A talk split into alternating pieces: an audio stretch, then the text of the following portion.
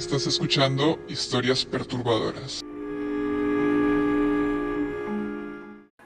El cadejo es un perro muy muy grande, con dientes muy afilados y con los ojos in- rojos inquietantes. Se dice que, que dice que hay dos cadejos, uno blanco y uno negro, que si se cruzan a una, va a una batalla entre ellos dos.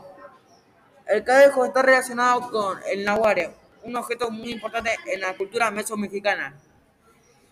Eh, se dice que el cadejo habita en lugares al aire libre, parques, bosques, plazas o otros lugares más al aire libre, porque dice que va ahí y asusta a la gente. El cadejo blanco se dice que es el, bueno y el negro es el malo. El bueno eh, eh, trata de que el cadejo malo no asusta a la gente o los coma.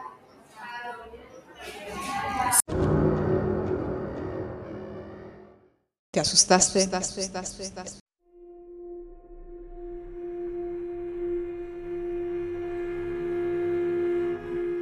Esta fue una producción de los estudiantes de primero primera de la Escuela Técnica número 31 Maestro Quinquela.